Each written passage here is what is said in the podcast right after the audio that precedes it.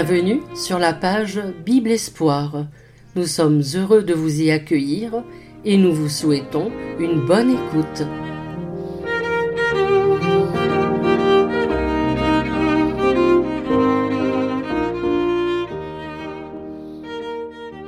Nous allons euh, découvrir un texte formidable dans le livre du prophète Ésaïe au chapitre 8 et 9 où il est question de toute la réalité, la réalité de cet événement qui est la fête de Noël.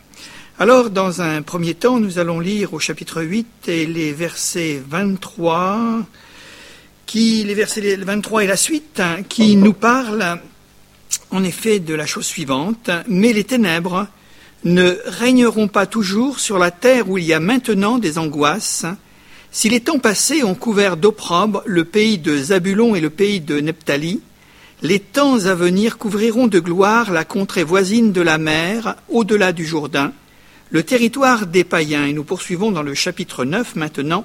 Le peuple qui marchait dans les ténèbres voit une grande lumière. Sur ceux qui habitaient le pays de l'ombre de la mort, une lumière resplendit. Alors, dans un premier temps, nous allons nous arrêter à ce paragraphe avant de poursuivre dans ce chapitre 9. Mais la nouvelle que nous apprenons, c'est que, eh bien, il nous est simplement euh, rappelé que Jésus vient. Et à travers euh, ces quelques euh, mots, eh il est question de la promesse d'espérance messianique. Nous savons que dans le contexte géographique de la Palestine, il y a une région que l'on appelle la Galilée, et c'est dans cette région que Jésus a fait son apparition, en tous les cas il a été élevé, et il a commencé son ministère. Et c'est vrai que nous retrouvons ce texte, ce même texte dans l'évangile de Matthieu, où il est question de cette région de ténèbres, qui est euh, particulièrement marquée par euh, le souci ou l'inquiétude des hommes, euh, la teintée d'angoisse. Et c'est bien ce pays de Zabulon et de Nephtali qui sont deux tribus de l'ancien Israël et qui vont voir apparaître avec la venue du Messie, hein, puisqu'il sera au milieu d'eux euh, en tant qu'enfant, en tant qu'adolescent, jeune homme, jusqu'à euh, son entrée dans euh, son ministère messianique, et où il nous est simplement souligné que les temps à venir couvriront de gloire cette contrée de la mer, nous savons où nous situer, puisque la Galilée se trouve en façade de la mer Méditerranée, et où il est question justement du territoire euh, des païens. Et dans cette particularité de ce peuple galiléen, eh bien, c'est un peuple que Dieu voit qui marche dans les ténèbres, mais néanmoins, eh bien, euh, euh, Dieu lui fera l'insigne privilège de voir cette lumière qui est Christ hein, se lever en son sein. Ceux qui habitaient le pays de la mort, une lumière resplendit. Alors nous pouvons en effet remettre dans le contexte où Ésaïe parlait à l'époque, il parlait à son peuple et au peuple de Dieu, inspiré par Dieu, et il annonçait en effet la, venue hein, qu'attendaient les Juifs euh, euh, très, fortement, eh bien la venue du Messie. Donc euh, ce premier paragraphe, premier paragraphe hein, nous fait la démonstration que Jésus vient. Ensuite, si nous allons un peu plus loin, et nous allons lire donc ce qui est écrit, il est dit ceci, tu rends le peuple nombreux, tu lui accordes de grandes joies, il se réjouit devant toi comme on se réjouit à la moisson, comme on pousse des cris d'allégresse au partage du butin, car le joug qui pesait sur lui, le bâton qui frappait son dos, la verge qui, de celui qui l'opprimait, tu les brises comme à la journée de Madian, car toute chaussure qu'on porte dans la mêlée et tout vêtement guerrier roulé dans le sang seront livrés aux flammes pour être dévorés par le feu. Autant le premier paragraphe que nous avons euh, entrepris eh est vraiment un message d'espérance messianique, autant ce second que nous achevons de lire eh nous montre que Jésus est venu. Ou en d'autres termes, nous pourrions expliquer les choses de cette manière, les temps évangéliques avec les œuvres du salut. Et nous en nous apporterons un commentaire d'ici quelques, instants. On continue toujours cette lecture dans ce chapitre 9 à partir du verset, ensuite verset 5, où il est question un enfant nous est né, un fils nous est donné, et la domination reposera sur son épaule, on l'appellera admirable, conseiller, Dieu puissant, Père éternel, prince de la paix. donner à l'empire de l'accroissement et une paix sans fin au trône de David et à son royaume, l'affermir et le soutenir par le droit et par la justice, dès maintenant et à toujours. Voilà ce que fera le zèle de l'Éternel des armées. Donc, nous avons devant nous trois paragraphes. Le premier paragraphe nous fait la démonstration qu'il vient. Le deuxième, le deuxième paragraphe nous atteste, et nous pouvons le constater aujourd'hui dans notre temps, il est venu. Et la dernière partie de notre lecture, eh bien, nous euh, donne de regarder vers le ciel parce qu'il revient. Il vient, il est venu et il revient. Ésaïe, parlons de lui quelques instants, est le prophète de l'Évangile. Il a écrit euh, son message, inspiré par Dieu, environ 800 ans avant la venue de Jésus. Sa prédication ou ses prédictions sont centrées sur la personne de Jésus et sur son œuvre. Et nous sommes euh, émerveillés de voir dans les moindres détails eh bien, l'accomplissement en tout point de ce que Dieu lui a révélé. Ésaïe annonce d'abord qu'il viendra un temps où l'obscurité morale et spirituelle qui enveloppe les hommes sera dissipée. L'obscurité est souvent le symbole du péché et du mal. C'est aussi le symbole de l'ignorance des hommes et du désespoir. C'est pourquoi nous avons saisi dans cette écriture le peuple qui marchait dans les ténèbres, à la comparaison de l'errance de l'aveugle qui marche à tâtons et qui cherche son chemin. Le peuple qui habitait le pays de l'ombre de la mort, nous est-il précisé ensuite.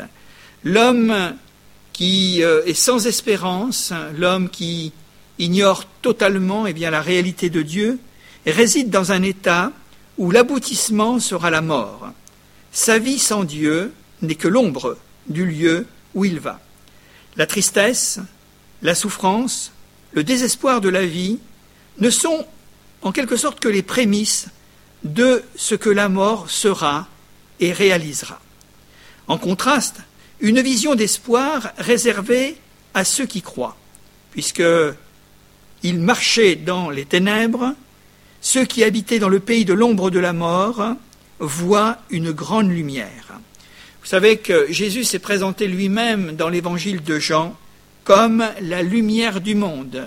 Souvenons-nous de ce qu'il nous dit. Je suis la lumière du monde, celui qui me suit ne marchera pas dans les ténèbres. Nous savons pertinemment que le jour chasse la nuit et ses ombres. Et le jour c'est l'assurance, c'est la clarté, c'est aussi la sécurité. Le Sauveur apportera la joie dans les cœurs, et ils se réjouiront, puisque nous l'avons sous nos yeux. Tu rends le peuple nombreux, tu lui accordes de grandes joies, il se réjouit comme on se réjouit à la moisson. Tu rends le peuple nombreux. Je crois que c'est l'aspiration de tous les chrétiens d'aujourd'hui que nous sommes, de pouvoir emprunter aussi ces paroles d'Ésaïe lorsque il est inspiré dans cette prière et il dit Seigneur, multiplie, multiplie le peuple. Et je crois que véritablement nous pouvons le réaliser avec l'œuvre que Jésus a accomplie, puisque tout a commencé dans les prémices évangéliques avec euh, douze apôtres. À la Pentecôte, ils sont 120. Un peu plus tard, à la résurrection de Jésus, ils sont plus de 500 témoins. Et si nous faisons l'estimation à travers vingt siècles de christianisme, ici et ailleurs, auprès comme au loin, nous pouvons dire qu'à travers les temps, les siècles, eh bien, les disciples de Jésus-Christ, le peuple de Jésus-Christ, le peuple qu'est l'Église, peut se compter par, probablement par millions, par dizaines, centaines de millions. Donc tu rends le peuple nombreux et tu lui accordes de grandes joies. Comme on se réjouit à la moisson. Pourquoi Comme on se réjouit à la moisson? La moisson, c'est la promesse de l'abondance, c'est la promesse du rassasiement.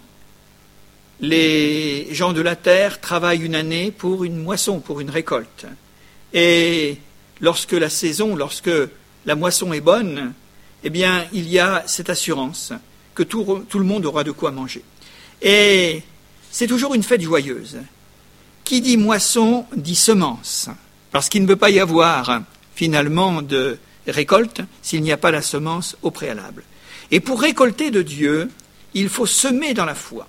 Et souvenons-nous que dans l'Évangile, la foi est toujours présentée comme une petite graine qui, dans des conditions favorables, va se développer, va elle-même donner un épi. Et dans cet épi, Jésus nous précise qu'une graine peut en donner 50, 80 ou 100. Et ne méprisons jamais eh bien, les premiers pas ou les premiers éléments de la foi, parce que si la foi est là, eh bien, elle promet aussi la récolte, la moisson. Pour avoir semé leur espérance en Dieu, beaucoup ont récolté une joie immense. Je prends par exemple l'histoire de Zachée, qui était monté dans un sycomore, qui voulait voir Jésus sans être vu. Et ils s'entendirent à un moment donné devant tous, où Jésus lui dit, l'interpelle, il faut qu'aujourd'hui je demeure dans ta maison. Et nous voyons que le chroniqueur Luc qui nous rapporte euh, cet épisode euh, au chapitre 19 nous précise que Zachée, après avoir entendu l'appel du Seigneur, est descendu de son sycomore et il l'a reçu avec joie. Nous pouvons parler aussi de cette joie immense d'un homme comme Jairus qui désespère parce que sa petite fille est malade à mourir il se précipite, il va chercher Jésus, et au moment où Jésus rentre dans la chambre où cet enfant vient de rendre son dernier souffle, eh bien Jésus ressuscite cet enfant, et quelle joie également pour Jairus, une joie immense. Et on pourrait le multiplier à l'infini, de la manière dont Dieu procède pour changer nos peines et nos chagrins et nos souffrances en grande joie. Comme on pousse des cris d'allégresse au partage du butin. Le mot butin inspire une victoire de guerre, et la victoire que Jésus est venu gagner sur l'ennemi, cet ennemi invisible, mais bien réel, c'est Satan. Et cela nous introduit dans une notion qui se révélera, qui se dévoilera pleinement dans l'Évangile, que Jésus est venu pour être en effet le libérateur des hommes, le libérateur des corps, des âmes, des esprits. Et d'ailleurs, dans la primeur de son message qu'il donnera à Nazareth parmi ses contemporains, ses concitoyens qui le connaissent bien, il dira ceci L'Esprit du Seigneur est sur moi, il m'a envoyé pour annoncer une bonne nouvelle aux pauvres. Il m'a envoyé pour euh, guérir les cœurs brisés, pour proclamer aux captifs la délivrance et renvoyer libres les opprimés. Donc il est question d'une véritable libération et qui donne et qui communique le bonheur de la liberté. Et le bonheur de la liberté se manifeste et se traduit par des cris d'allégresse, que de se sentir enfin soulagé, heureux, vivre sans être tourmenté, affranchi de nos ennemis, et je pense que chanter lorsque les tombent est tout à fait normal et naturel. Car, nous dit, et nous poursuivons dans ce texte, car le joug qui pesait sur lui, le bâton qui frappait son dos, la verge de celui qui l'opprimait, tu les brises. Nous avons dans cette dernière expression, tu les brises, la force et l'autorité qu'a ce Christ libérateur. Le joug dans notre esprit exprime la servitude tyrannique, le bâton, la menace ou le châtiment. Or, Jésus est venu pour enlever le poids de l'oppression, oppression du péché, oppression du mal, oppression physique, oppression morale, tout ce qui nous détruit par l'intérieur, les passions avilissantes, les faiblesses, les infirmités que nous pouvons avoir jusque dans nos âmes et dans nos corps. Et nous savons que quand il est question que Jésus brise le joug, le bâton, eh bien cela, à l'évidence, nous montre que c'est une bonne nouvelle pour tous ceux qui ploient sous des fardeaux trop lourds et trop pesants. Et on se souvient de cette parole mémorable de Jésus, qui est aussi une invitation qui reste toujours d'actualité pour euh, nous aujourd'hui, quand il dira ceci, le Venez à moi, vous tous qui êtes fatigués et chargés, venez à moi, vous tous qui êtes fatigués et écrasés. Avec Jésus, les consciences sont soulagées, les dos courbés se redressent. Car toute chaussure qu'on porte dans la mêlée et tout vêtement guerrier roulé dans le sang seront livrés aux flammes. Il y a la guerre des hommes, il y a la guerre entre Dieu et notre adversaire, le diable, et il y a aussi la guerre au fond des cœurs des hommes. Et tout cela disparaîtra. Nous croyons que le règne messianique, la venue de Jésus, ici-bas déjà, mais qui sera rendu à la perfection lorsque les choses seront accomplies, eh bien c'est que la haine, la vengeance, l'égoïsme, la destruction, l'envie, toutes ces choses semblables, eh bien disparaîtront. Ésaïe annonce que le Sauveur viendra instaurer un état de paix entre les hommes. Mais tout cela, eh bien, devra passer par euh, une transformation, une nécessité, le changement des cœurs et des mentalités. Et nous en avons un exemple à travers certaines beautés de l'Église, j'ose le dire, certaines beautés de l'Église, certaines gloires de l'Église, que nous pourrons nommer ce matin l'amour fraternel, la communion fraternelle des vrais croyants. Et ça, ce sont les premiers résultats. Jésus nous dit cette parole que nous trouvons dans l'évangile de Jean, Je vous laisse la paix, je vous donne ma paix. Et combien le monde aujourd'hui, combien notre société, combien nos sociétés, combien peut-être même dans les cellules, les cellules familiales avons besoin de cette paix de Dieu. Pas la paix qui est faite par les hommes, avec des traités de paix, avec des contrats et des reniements, mais quelque chose qui vient du fond du cœur. Fini les rivalités mesquines, les querelles d'intérêt. Jésus est venu apporter la réconciliation et l'entente par le respect de l'autre.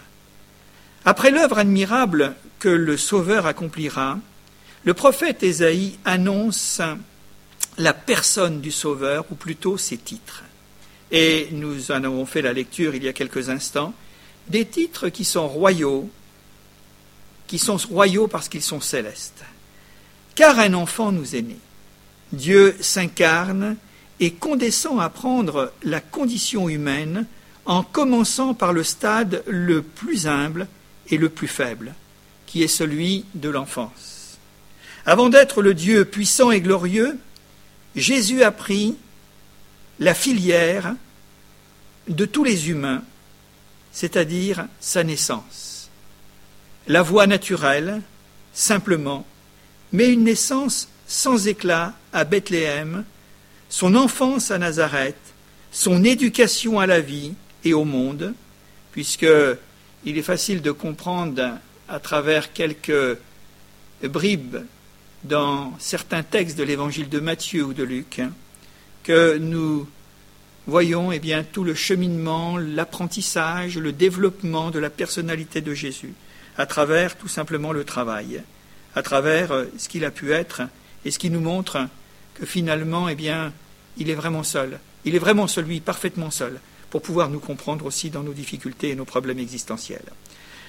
Car un enfant nous est né, un fils nous est donné.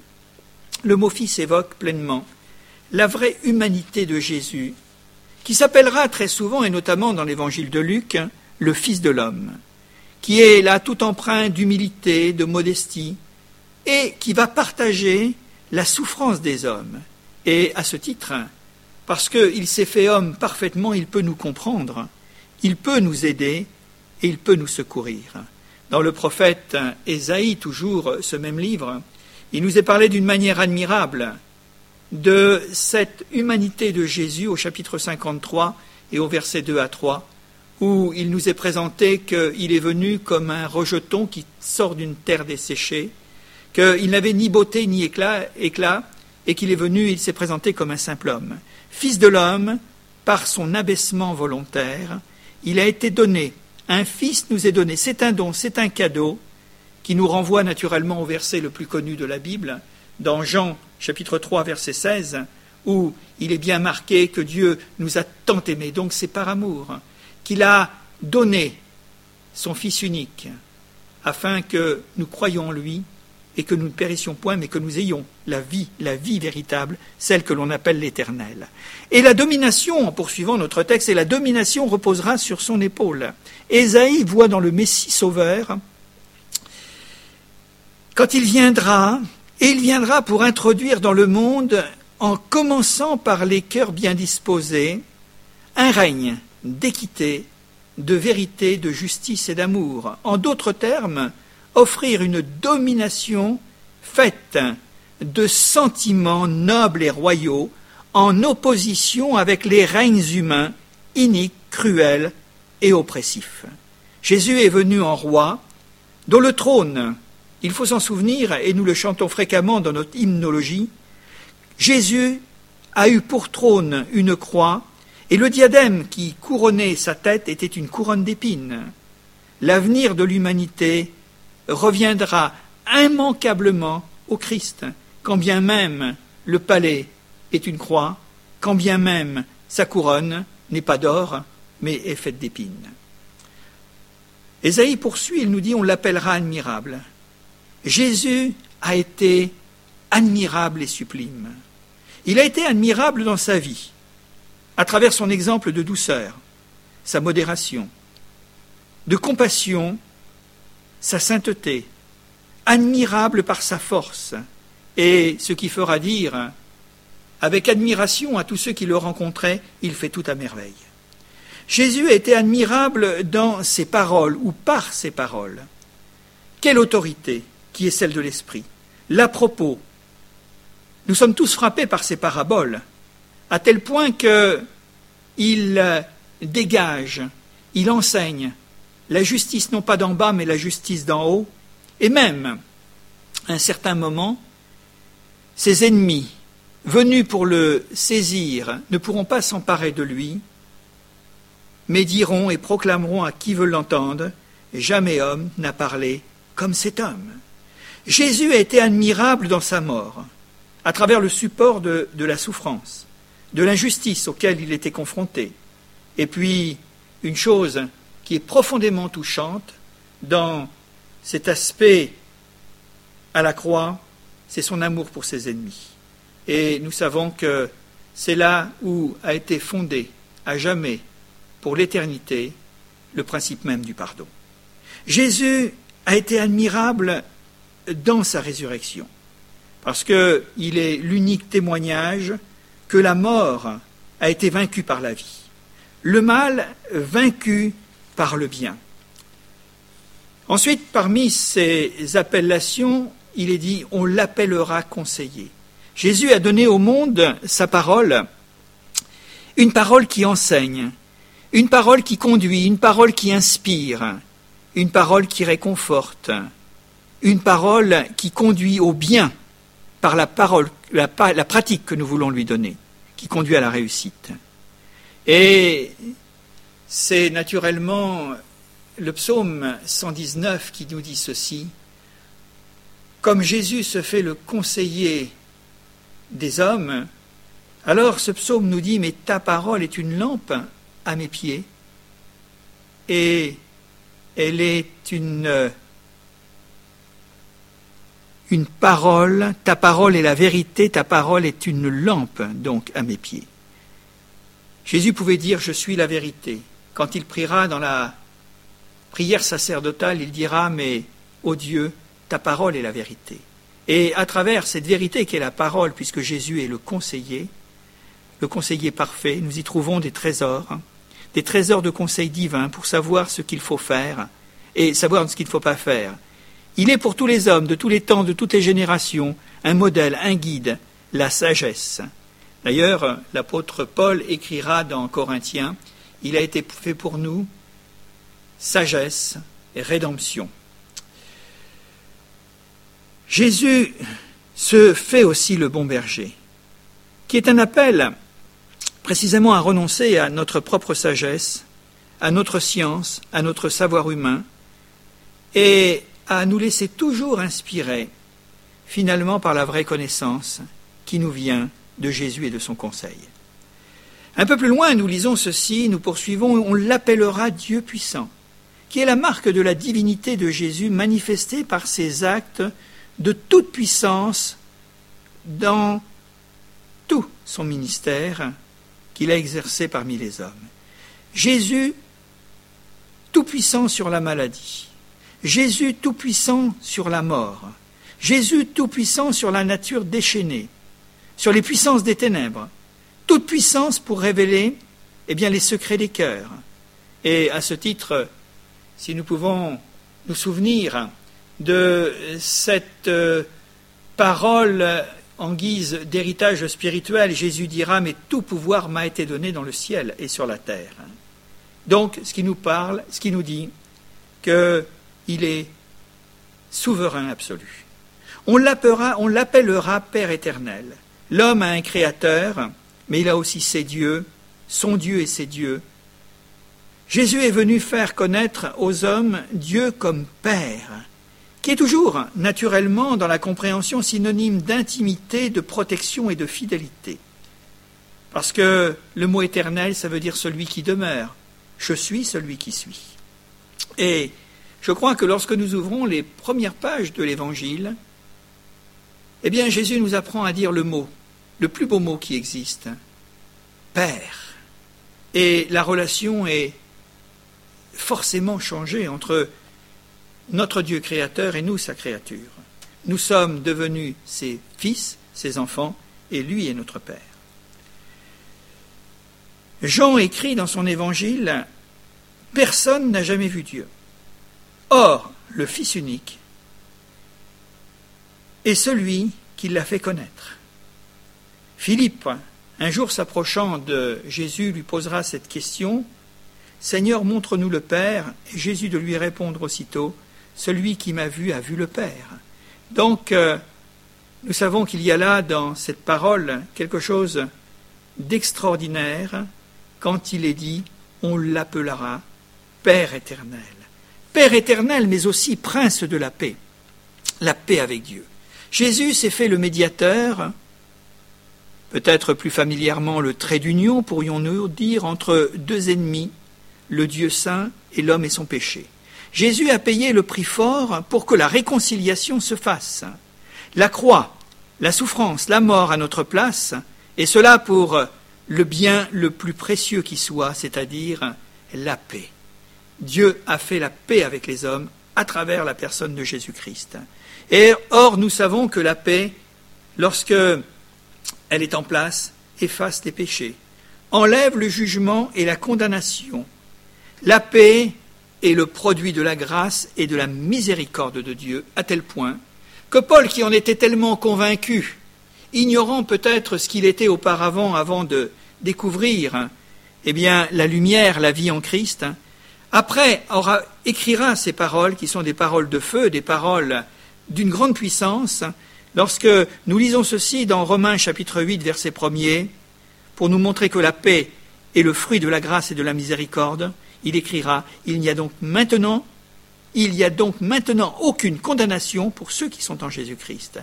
Être en Jésus-Christ, c'est l'accepter par la foi, croire en lui comme le prince de la paix et le Seigneur de notre vie et faire de notre cœur le palais dans lequel, eh bien, nous l'invitons à régner. En conclusion, je dirais ceci. Alors, l'événement de Noël, que signifie-t-il? Que signifie-t-il pour les hommes d'aujourd'hui, pour notre temps, pour notre génération, pour chacun et chacune, nous qui sommes, eh bien, chrétiens? Je crois que le résumé pourrait être donné à travers le nom même de Jésus qui lui a été attribué, Jésus Emmanuel. Et ce mot Emmanuel veut dire, parce que c'est toute une pensée divine qui est derrière, Dieu avec nous. Quelqu'un a dit un jour, et ce quelqu'un nous le connaissons, ce n'est autre que le procurateur impérial, donc euh, Pilate, il dira ceci à la foule alors qu'il détient Jésus pour euh, le mettre à mort ou le faire vivre, il dira ceci à la foule, Que voulez-vous donc que je fasse de celui que vous appelez le roi des Juifs? Que voulez-vous donc que je fasse de lui? On sait que Pilate avait un cœur très partagé, puisqu'il dira lui-même, mais je ne trouve aucun mal en cet homme. Mais la foule de surenchérir et de crier, de hurler, de vociférer, eh bien, de le crucifier. Alors, c'est toujours la même question, que ce soit à la croix ou que ce soit eh bien, dans ces temps de Noël. Jésus, oui ou non Quel choix pouvons-nous faire?